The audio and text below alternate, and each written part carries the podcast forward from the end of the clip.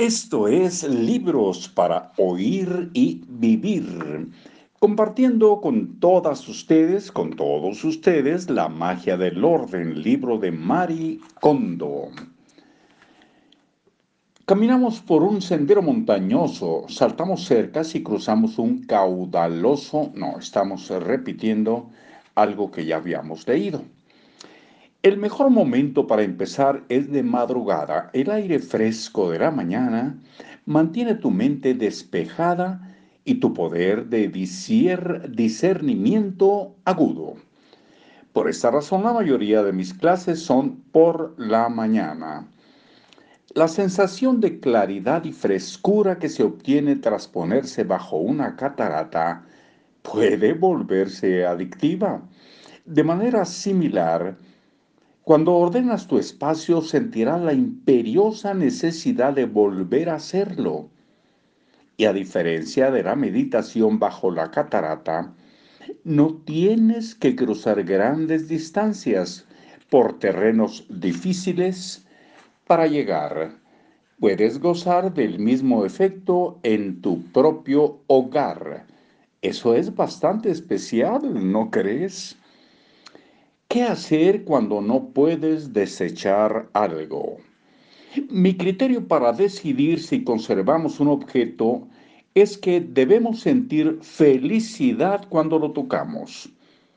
Pero está en la naturaleza humana resistirnos a desechar algo, aunque sepamos que deberíamos, aunque sepamos que deberíamos hacerlo. Los objetos de los que no podemos deshacernos, aunque no nos inspiren alegría, son un verdadero problema.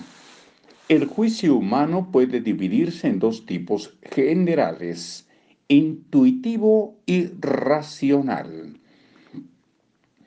Cuando tratamos de seleccionar qué desechar, lo que nos causa problemas es nuestro juicio racional aunque sepamos intuitivamente que un objeto no nos atrae, nuestra razón esgrime toda clase de argumentos para no desecharlo, tales como podría necesitarlo después, o tirarlo sería desperdiciarlo. Estos pensamientos acuden a nuestra mente una y otra vez y nos imposibilitan el desapego. No digo que sea malo dudar, la incapacidad de decidir demuestra cierto grado de apego a un objeto en particular. Tampoco podemos tomar todas las decisiones según la pura intuición. Justo por eso necesitamos analizar cada objeto con cuidado y no dejarnos distraer por el temor de estar desperdiciando algo. Cuando te topas con algo que es difícil de eliminar, piensa con cuidado por qué quisiste tener ese objeto, cuando lo conseguiste y qué significaba para ti en aquel momento. Piensa qué papel, qué papel desempeña ahora en tu vida.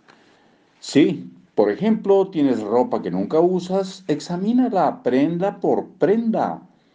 ¿Dónde compraste esa prenda en particular y por qué? Si la compraste porque te gustó en la tienda, entonces ya cumplió con la función de darte una emoción cuando la compraste. Pero, ¿por qué nunca la usaste? ¿Fue porque te diste cuenta de que no te sentaba bien cuando te la probaste en casa? Si es así y si ya no compras ropa de ese mismo estilo o color, entonces ya cumplió con otra función importante. Te enseñó lo que no te va bien. De hecho, esa prenda de vestir en particular ya cumplió con su papel en tu vida y tú eres libre de decir eh, gracias por darme una alegría cuando te compré. O gracias por enseñarme lo que no me queda bien. Y dejarla ir. Hasta muy pronto.